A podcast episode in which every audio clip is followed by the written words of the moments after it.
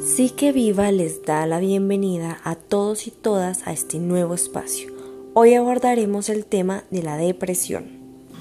Hola, mi nombre es Luciana, tengo 25 años y me gustaría compartir con ustedes mi historia de vida de cómo ha sido convivir o compartir con la depresión. Eh, esta inició más o menos desde que yo tenía 8 años y mi depresión lo que la desencadenó fue una situación, un acontecimiento que pasó con mi papá de abuso sexual. Y eso fue que desde a partir de allí yo empecé a tener como problemas de inseguridad, empecé a sentir, empecé a tener problemas de autoestima, conflicto de mi autoimagen. Y la, la, depresión que empecé a sentir después de esto se puede clasificar de un rango del 1 al 10, quizás un 7 o un 8, pero eso fue solamente el comienzo, porque lo que fue después, eh, esta se empezó como a subir más, a incluso a un rango 10.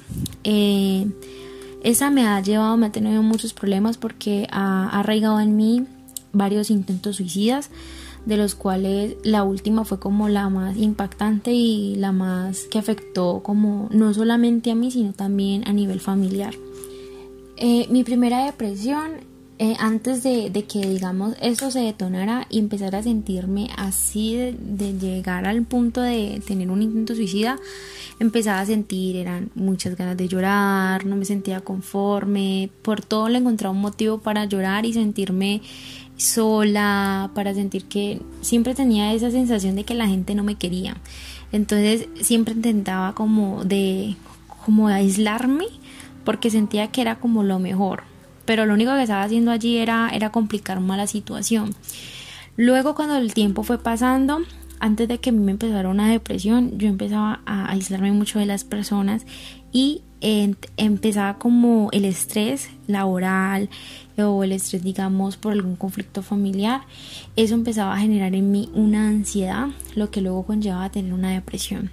Cuando yo caía en esa, en esa parte de la depresión, yo quería ya, era ya morirme. Quería llegar a un intento suicida donde yo como acabar con esa sensación y ese sentimiento. También tuve un momento en mi vida donde quise como apaciguar o como arreglar esa, ese sentimiento con drogas, tratando como de, dejar de sentir esas cosas con drogas porque tuve digamos la, la mala oportunidad de tener malas amistades que lo hacían, lo probé, me gustó porque lo único que hacía era sí dejarme ir y como no pensar en los problemas que estaba teniendo en mi casa. Cuando estas cosas empezaron a suceder en mi último intento suicida, que fue como el más delicado. Yo empecé a tener acompañamiento psiquiátrico y psicológico, además de un acompañamiento de medicamentos. Entre esos era la sertralina y pues obviamente terapias eh, más o menos por un año luego digamos que lo dejé porque uno llega a un punto y dice ay no ya no quiero ir eh, yo ya me siento bien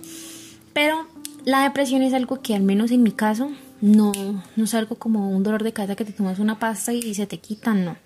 Pues es algo que siempre se, digamos, casi siempre te va a querer acompañar. Obviamente que con ayuda psicológica te va ayudar mucho a saber manejar esa situación a saber cómo controlarla, a saber cómo prevenirla, pero eh, siempre es importante tener este tipo de acompañamiento. Yo eh, a lo largo de, mi, de mi vida, yo en los momentos en que he tenido depresiones es más que todo por periodos porque donde más me atacó fue como en mi niñez y en mi adolescencia. Yo ahorita en la adultez, digamos, no siempre, pero hay periodos en mi vida donde me quiere tender a darme mucha depresión.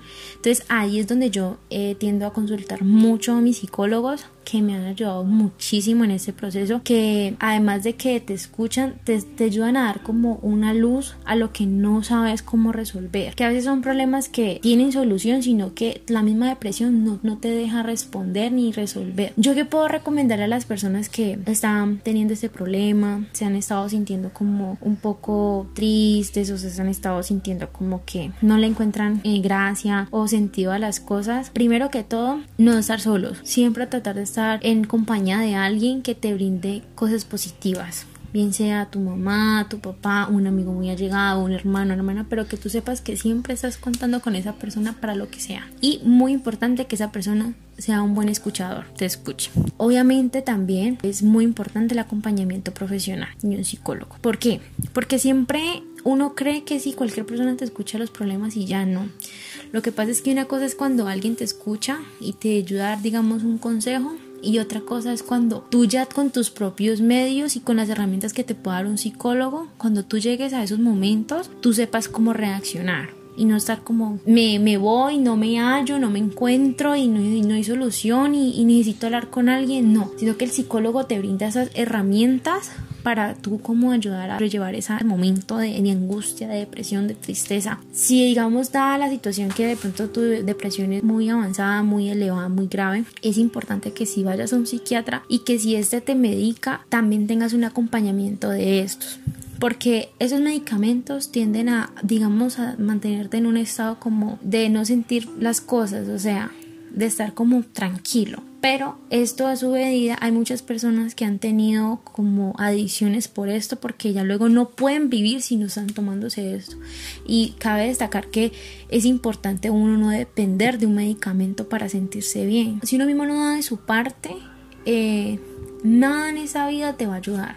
Entonces, primeramente también es poner el entusiasmo y tener ganas de cambiar ese estado. No simplemente con, ay, ya estoy mal y me quiero morir. No. Sino también, si tenés esa opción, habría otra opción en tu vida. Como, está la opción de quererme morir, pero también tengo la otra opción de, bueno, voy a hablar con alguien para que me ayude. Si yo no encuentro la solución ni de cómo arreglar algo, busca a otra persona que te ayude porque muchas personas las hay. Y entre esos por ejemplo los psicólogos en mi vida han sido lo mejor que me han podido pasar. Eso es como lo que yo puedo recomendar a las personas que de pronto están teniendo los síntomas de, de sentirse mal. No son los únicos que se sienten así. Son muchas personas las que sienten así. Lo desencadenan infinidad de situaciones. Pueden ser el estrés laboral puede ser problemas en la casa puede ser eh, problemas económicos pueden ser situaciones como la que me pasó a mí. Pueden ser muchas situaciones. Entonces siempre todo tiene una solución.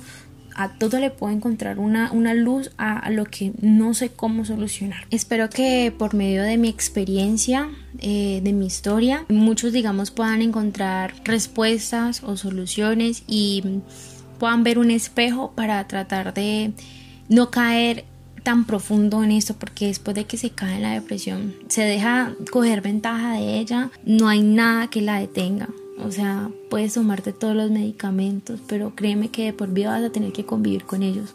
¿Y qué sentido tendría la vida si no tienes emociones? Muchas gracias por escucharme y espero que a todos les haya llegado un poco de lo que puede compartir para que puedan solventar sus situaciones, sus emociones y muchas gracias por escucharme.